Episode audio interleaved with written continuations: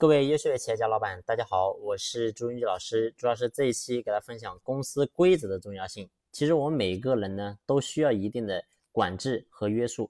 有句话叫“不以规矩，不能成方圆”。所以呢，我每个人你会发现都一样的。你无论身处在何处，是在社会当中也好，是在公司里面也好，其实呢，都有一定的约束和规则。那你比如说像我们个人，其实也一样的。你比如说像跑步。其实呢，咱们每个人你都未必能够坚持下来，说我每天都能够跑步，除非说你的境界足够高的时候。但是呢，如果说你的境界不够，那那我也知道该用什么样的规则来约束你。那我在你身边，那我就在后面拿着鞭子跟着你。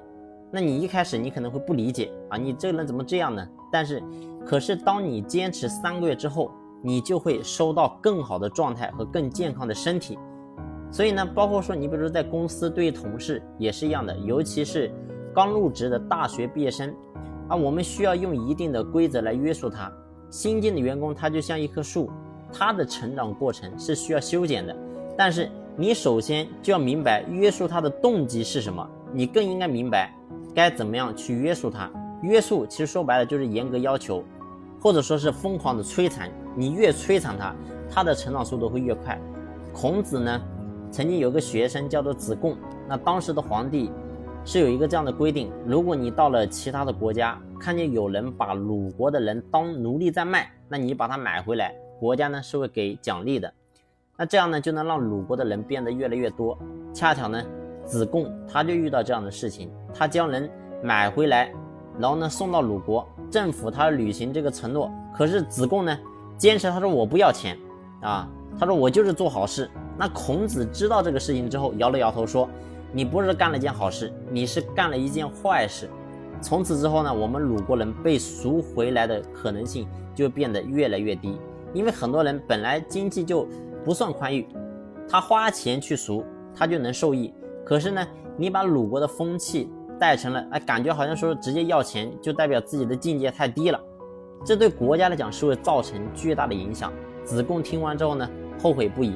他破坏了这个规则。孔子呢有另外一位得意的门生叫子路。那有一次他路过一条大河，看见呢有一个人直接掉进了河里，大喊救命。那子路直接跳就把这个人救了起来。落水的人呢特别感激子路，并且呢送了一头牛给他。那子路呢连道谢的话都没有说，直接把牛就牵回来了。那孔子听完之后呢？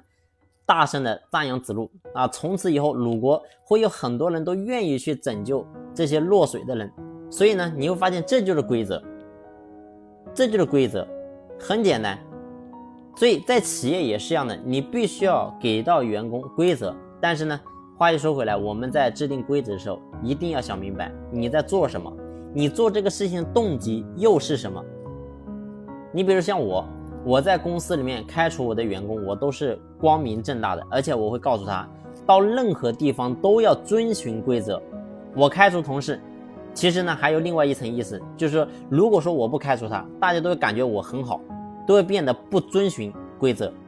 我开除他，我相信呢，他迟早会对我是心怀感恩的。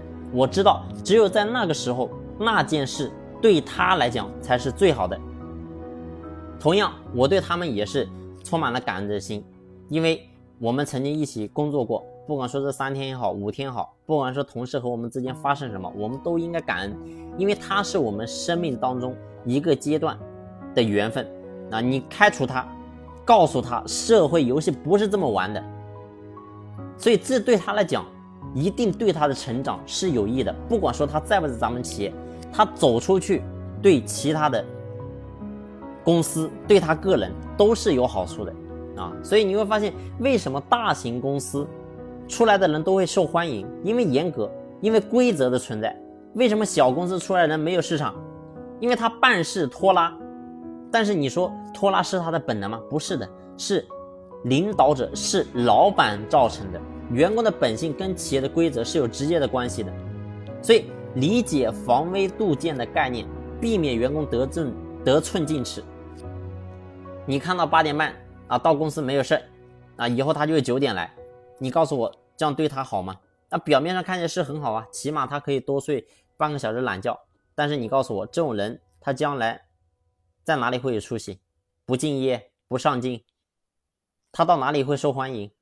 所以你会发现，如果说你对员工没有这种所谓的规则，其实说白了，你是在毁掉一个人的慧命啊！所以企业必须要制定相应的规则，去约束每一位员工啊！在整个社会也是一样的，你会发现国家都有法律，那公司也是一样的，你必须要有你的规则啊！只有把规则制定下去，那公司才能够真正的茁壮成长起来。好了，这一期的分享呢就分享到这里，感谢你的用心聆听，谢谢。